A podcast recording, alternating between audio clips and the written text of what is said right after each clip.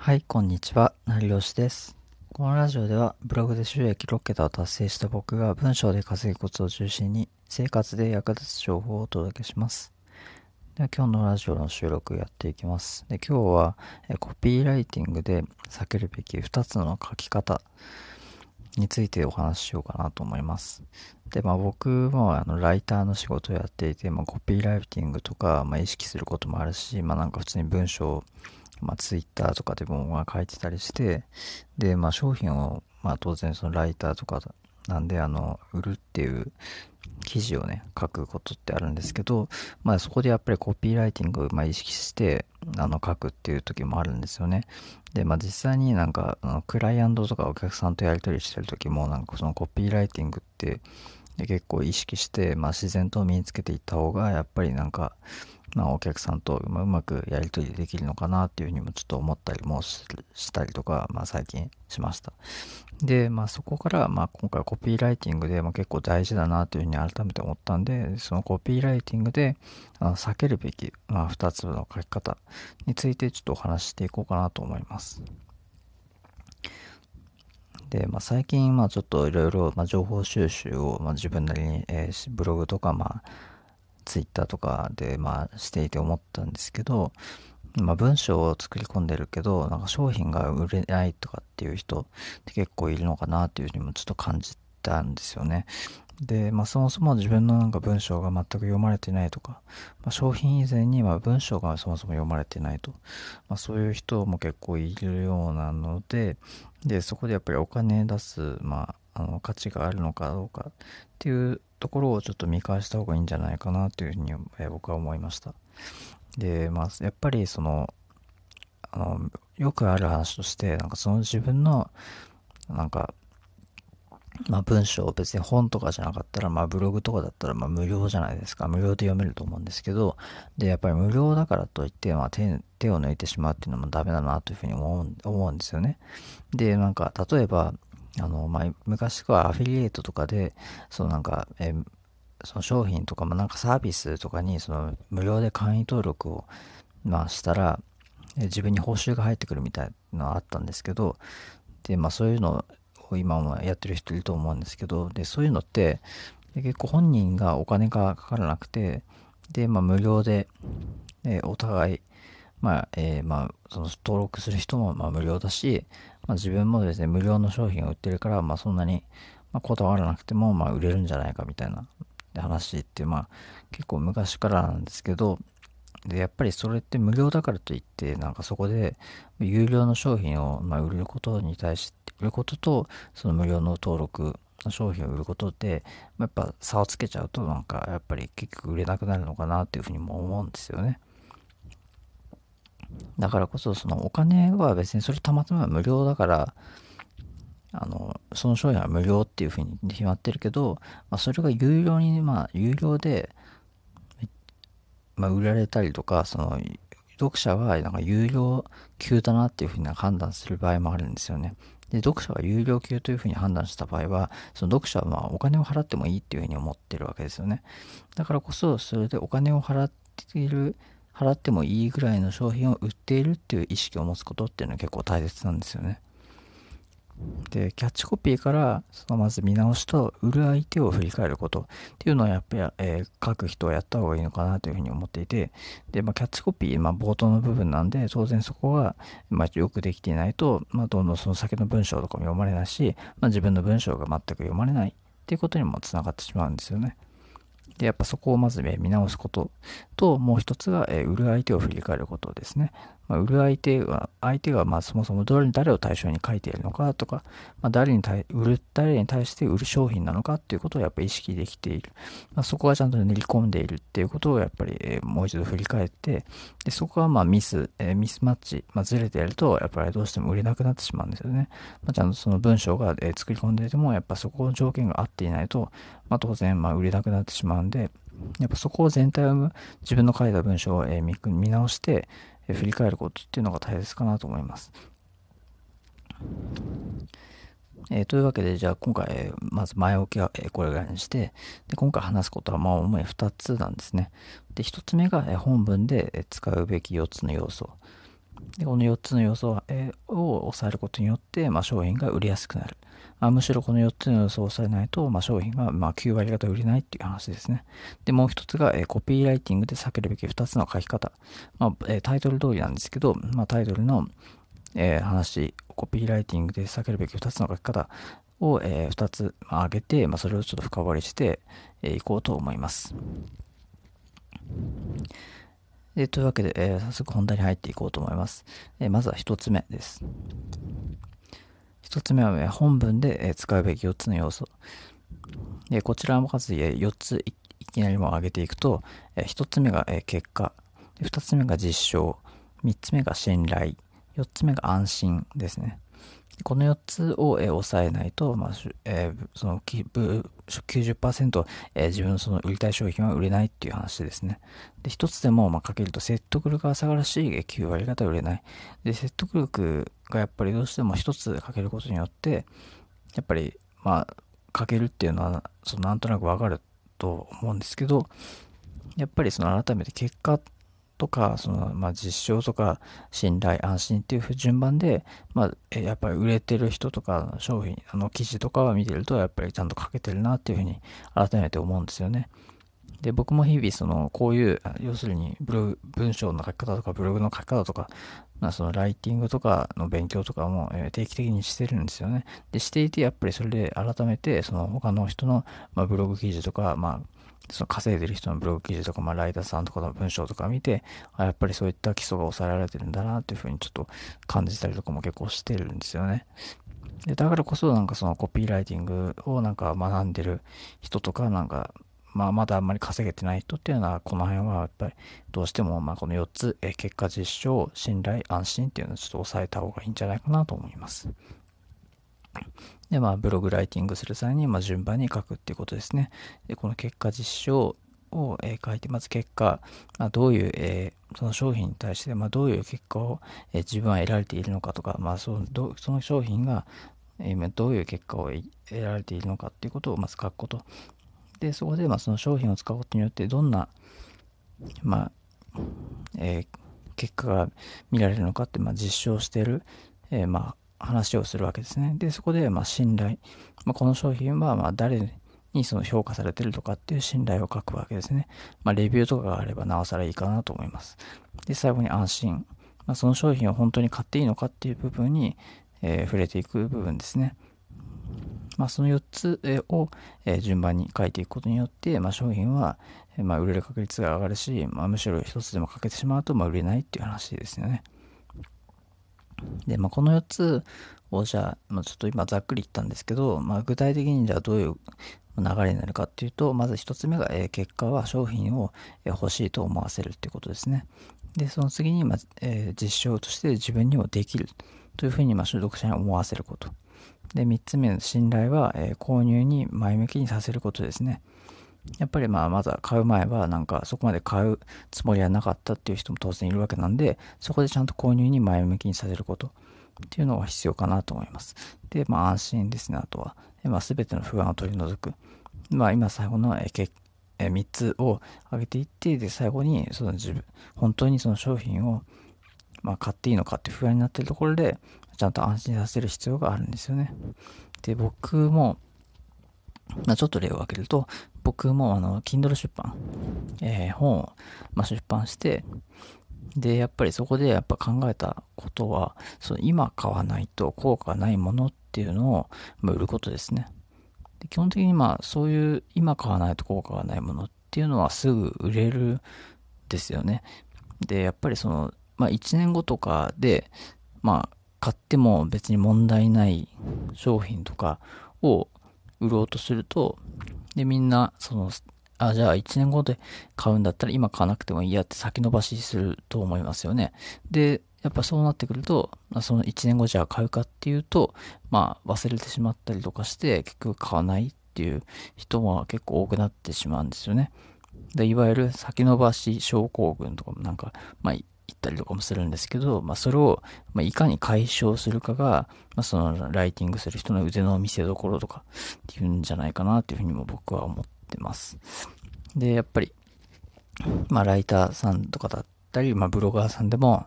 まあ、その今、えー、その売る商品を買わないと、まあ、効果ないですよってことをひたすらアピールする方が結構いいんじゃないかなと思いますし、まあ、すぐこあの売り上げに直結すると思います。だからもしそういった書き方ができてない人は、まあ、少しもう、まあもう今日から、まあ今日が厳しかったら明日からでもその、え、自分が書いたブログ記事、ちょっと、まあ、商品を、えー、ちゃんと売ってる記事っていうのはちょっと見返した方がいいと思いますね。では次、えー、2つ目です。2つ目はコピーライティングで避けるべき2つの書き方ですね。でこちらも、えー、先にまず2つ、えー、結論を挙げていくと、1つ目が、商品を買う時期を指定しないこと。で2つ目が保証が全くないこと。でこの2つを、えー、まあ、やってしまっている人は、ちょっと気をつけた方がいいし、まあ、今後改善した方がいいのかなと思います。で、まあ、保証に関してなんですけど、影響力がない人こそ、その保証を高める必要が、まあ、あるんじゃないかなっていうことに、ちょっと僕は、まあ、考えたんですよね。で、結構僕もそのいろいろライティングとか、まあ、商品を売るとか、まあ、記事を、まあ、書いてきて思ったんですけど、やっぱりその影響力がない人、まあ、そこまで SNS とかの発信力がまあない人は、やっぱりそれこそ、その、そういう人こそ、え保証を高める必要がやっぱあるんですよね。まあ、なぜなら、その、まあ、信用がま足りないからで、影響力がないから、ま、信用が足りない。だからこそ、その自分の売る商品はちゃんと信頼性が、まあ、る。で、自分をその、えー、信用してほしいっていう、ま、部分もやっぱりあるし、そこで保証を高めないと、ま、商品が全く売れないっていうことに、ま、なるわけなんですよね。で、やっぱりその売り込み感もできるだけ消すべきだなというふうにも思っています。やっぱりその、いいセールスの人、まあ、いいセールスができてる人、まあ、ブロガーさんとかライターさんにしろ、まあ、やっぱ売り込み感がないんですよね。まあ、最後で、なんかや、あの、この商品を、えー、その、説明していって最後に買ってくださいっていうふうに、ま、言うんじゃなくて、その、よかったら、ま、どうぞぐらいで、ま、抑えるっていう売り方がやっぱできてる人は、ま、結構なんか、その、押し売り感がやっぱり少ないんで、まあ、その商品、イメージがその結構和らいでるし、まあ、少しまあ買ってもいいかなっていうふうにちょっとやっぱ読者も結構思えてくると思うんですよね。やっぱりだからこそいいセールス、まあ、売り方をしたいんだったら、まあ、売り込み感をできるだけ消す方が、まあ、いいんじゃないかなっていうことはぜひあの、まあ、コピーライティング初心者の方は覚えてほしいなと思います。で、えー、まあ、保証の話をしたんですけど、あの、保証って、その、売り手が肩代わりしないとダメだと思うんですよね。で、どういうことかっていうと、その返金保証を、つけるとか、っていう結構商品とかってありますよね。なんかこの商品買って、で、もしなんか気に入らなかったら、まあ、返金、保証をつけますみたいな。で、やっぱりその収益を、あの、ここは信用に変えるっていうふうに考えてほしくて、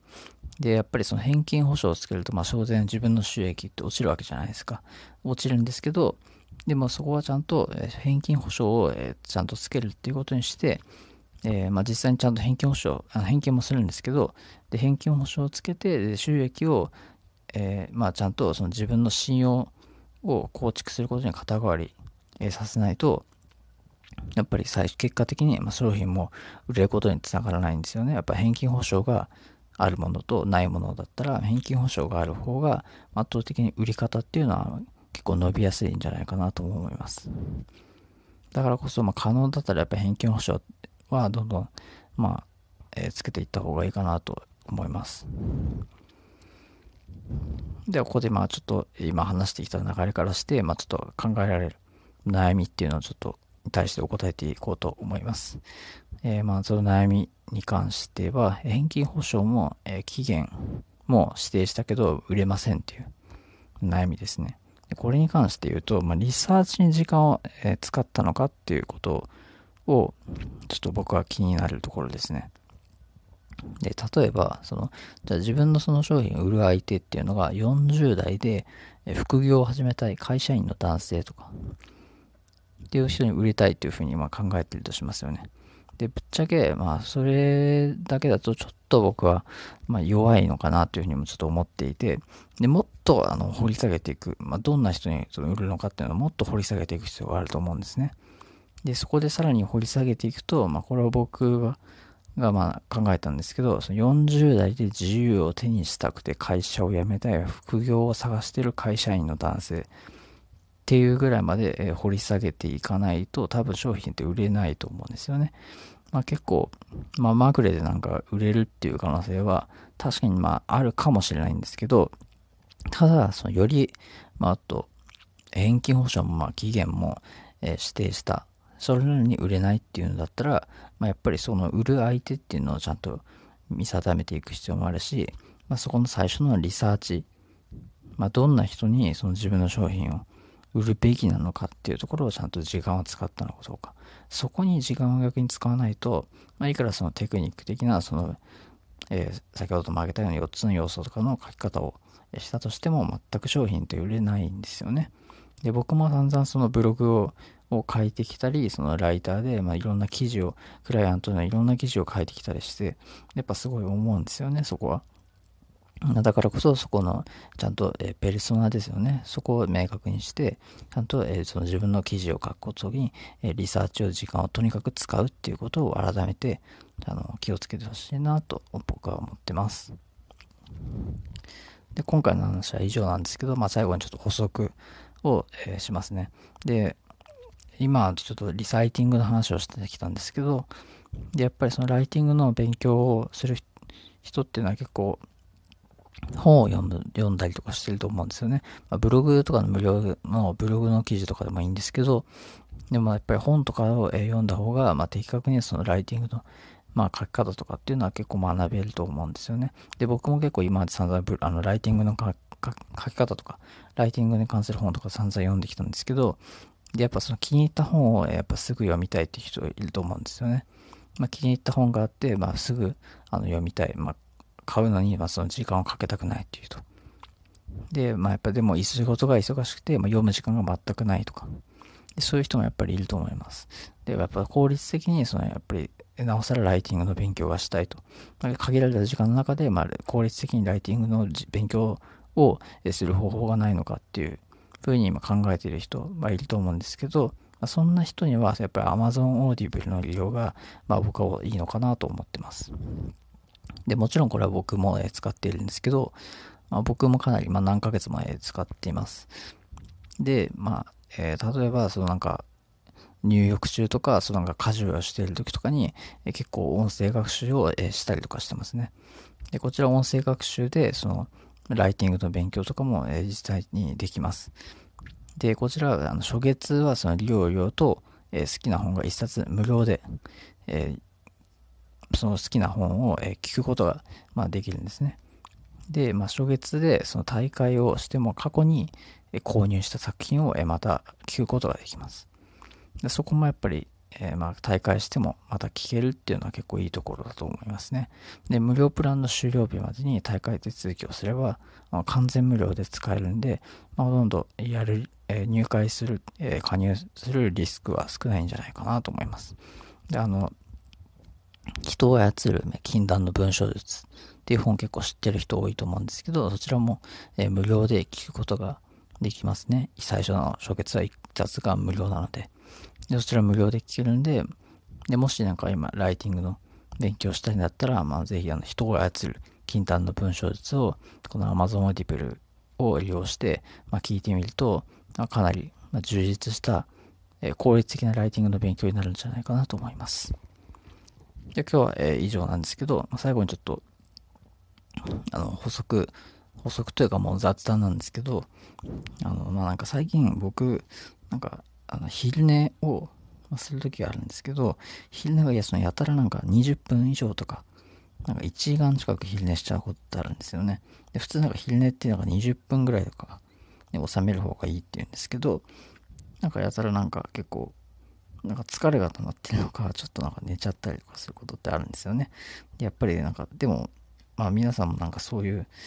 経験とかってやっぱりあるのかなっていうふうにちょっと僕なりににちょっと考えてたりとかもしたんですけど、で、なんかもし、あの、まあ、たまになんか昼寝をなんかすごいしてしまうとか、なんか昼寝を信じすぎないように気をつけてることとかあったら、なんかぜひ教えてほしいなと思います。では、えー、本当に、えー、これで、えー、以上になりますので、また次回もま役立つ話をしていこうと思うんで、よろしくお願いします。じゃあ最後までご視聴いただきありがとうございました。ではまた。